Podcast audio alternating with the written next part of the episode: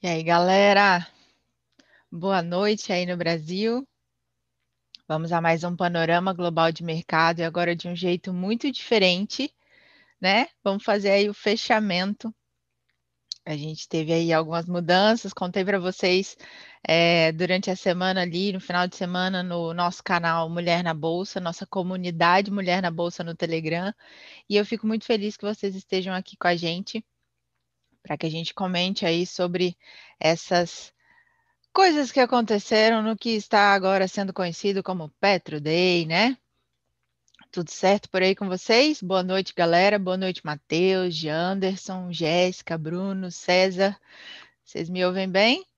Dá um, um joinha aí no chat, por favor, para a gente começar a nossa, a nossa pauta de hoje. Hoje é dia 22 de fevereiro de 2021. São 19 horas e um minuto.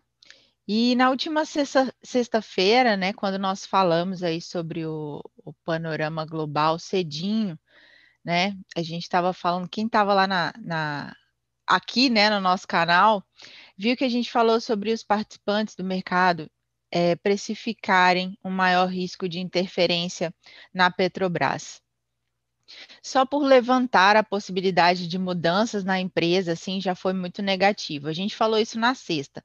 E olha que incrível. Eu estava participando de uma sala é, lá no Clubhouse com o André Moraes, com a Pan Semizato, com alguns outros é, traders e analistas. E a gente, enquanto a gente estava falando, eu até brinquei. Eu falei assim: a gente tem que ter cuidado só com o indicador boca de Bolsonaro, porque quando ele fala, geralmente acontece algo no mercado, né? O mercado precifica isso. E num tom de brincadeira. E eu fiquei fora, assim, acho que uma hora foi o horário ali da minha aula de yoga. O que, que aconteceu? Bolsonaro demitiu o presidente da companhia e colocou lá um general no lugar. E obviamente que isso já teve resultado né, nas ADRs, é, nos mercados exteriores, e aí quando foi hoje, quando abriu, obviamente, o mercado é, brasileiro, a gente sentiu isso acontecer. Então, enfrentou aí essa tempestade provocada por essa decisão do presidente, interferindo aí diretamente na, na, Petrobras, né, e sinalizando uma mudança de comportamento que ameaça, obviamente, a política de preços da petroleira e a governança das estatais, que preocupa tanto os, os investidores no Brasil quanto os investidores estrangeiros, né, o mercado ele é movimentado também e principalmente com dinheiro estrangeiro. É, além disso, o real ficou pressionado por esses receios das intervenções que afastaram os investimentos do país e incentivaram a saída também dos que já vieram. Levou até o Banco Central a realizar um leilão extra de swap cambial, além das rolagens já previstas, e atendendo aí a demanda por proteção cambial para poder conter o dólar o juro acompanha a alta da moeda americana e indica também uma preocupação com o espaço né, do Banco Central em manter os juros nas mínimas históricas. Acredito que a gente vai sentir aí ah, nos próximos, nas próximas reuniões do Copom aí uma mudança né, na questão da taxa de juros da Selic. É, aqui fora, os ventos também empurraram bolsas para baixo por conta desse receio de alta da inflação aqui nos Estados Unidos elevou os juros americanos e estimulou, estimulou também essa realização dos lucros nas ações, especialmente as ações de tecnologia.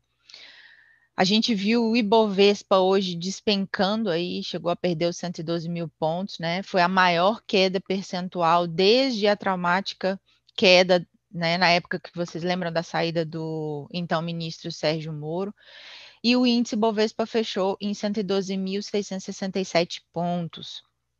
Ele foi puxado para baixo, principalmente pelas ações da Petrobras, registraram aí uma, a perda aí chegou a 21,51%, entrou em leilão e fechou em R$ 21,45 por ação. Mas também não foi só por conta da Petrobras, né, que a gente viu aí esse, essa queda no, no índice Bovespa porque todas aquelas é, empresas que têm ali interferência estatal e que podem vir a sofrer com esse tipo de interferência também sofreram é, nos seus preços. A ação do Banco do Brasil caiu, porque o seu presidente também estaria na lista de futuros né, é, demitidos pelo então presidente Bolsonaro. E o movimento também foi intensificado pelo vencimento de mercado de opções sobre ações. Teve inclusive seu horário prorrogado pela B3 por alguns motivos técnicos. As bolsas americanas em queda, com investidores preocupados com as pressões inflacionárias causadas pela retomada da economia. O rendimento dos, dos de 10 anos, né, aqui dos Estados Unidos, chegou a bater 1,39% pela manhã. Incentivou a realização de lucros, especialmente nas empresas de tecnologia, e fez o Nasdaq cair 1,9%. O S&P perdeu 0,7%, o Dow Jones que tem o menor peso né, de tecnologia também caiu. E os investidores aumentam a cautela. O que, que, tem amanhã? Eu já vou falar sobre isso, né? Tem o depoimento do presidente do Federal Reserve, o Jeremy Powell, amanhã no Senado americano. Já já eu dou para vocês esse dado aí com o horário, por quê? Porque geralmente tem mais volatilidade, né, no mercado nesse horário em que há algum tipo de discurso do Federal Reserve, principalmente do seu presidente. A gente também vê um movimento global, que é o chamado superciclo das commodities. Ele está fazendo aí o preço de várias commodities dispararem, como é o caso do minério de ferro, prata, soja e outros aí tocando máximas históricas. O nosso dólar futuro, né, está estressado ainda. Teve aí um leilão extra de swap cambial de um bilhão de dólares e mais dois de rolagem. Trouxeram leve alívio e a divisa subia 2,26%. A moeda tocou 5,53, mas fechou em 5,46 e os DIs dispararam em até 31 pontos base, com a aposta mais forte da Selic subindo já em março. Inclusive, falando em dólar, temos aqui Luizinho do Game. Um beijo, Luizinho. Esse aqui é o mestre do dólar. É, Para os dados econômicos, a gente tem destaques, né? Amanhã, às 7 da manhã, horário de Brasília, sai o índice de preços ao consumidor da zona do euro. E ao meio-dia, confiança do consumidor nos Estados Unidos. O que, que é esse, esse, indicador? Né? Ele mede o nível de confiança dos consumidores na atividade econômica. Ele é importante, porque ele pode prever aí gastos do, do consumidor, que é uma parte importante da atividade econômica real do país. Então, os valores mais elevados significam o quê? Maior otimismo do consumidor. E o contrário também, valores mais baixos aí significam um pessimismo. E ao meio-dia, que é, é, o mesmo horário que vai sair esse indicador da confiança do consumidor nos Estados Unidos, tem o, o depoimento aí do presidente do Fed, o Jeremy Powell, junto ao Comitê Econômico Conjunto em Washington, D.C. O depoimento vai ser dividido em duas partes. A primeira é composta por uma declaração preparada e, em segunda, o comitê conduz uma sessão de perguntas e respostas.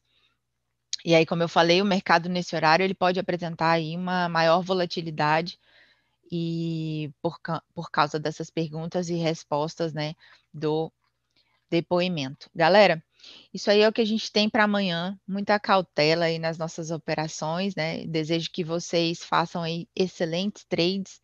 Agora às 19h30 estaremos ao vivo no Clubhouse. Convido todos vocês aí também a participarem. E quem não tem ainda convite, só mandar mensagem aí que a gente consegue convite para vocês. Se vocês aí não estão inscritos no canal, agora é o momento. Inscreva-se no canal, deixe seu like aqui para que esse, conteúdo também chegue a mais pessoas. Um beijo, fiquem todos com Deus e até amanhã, mesmo horário aqui no canal. Valeu!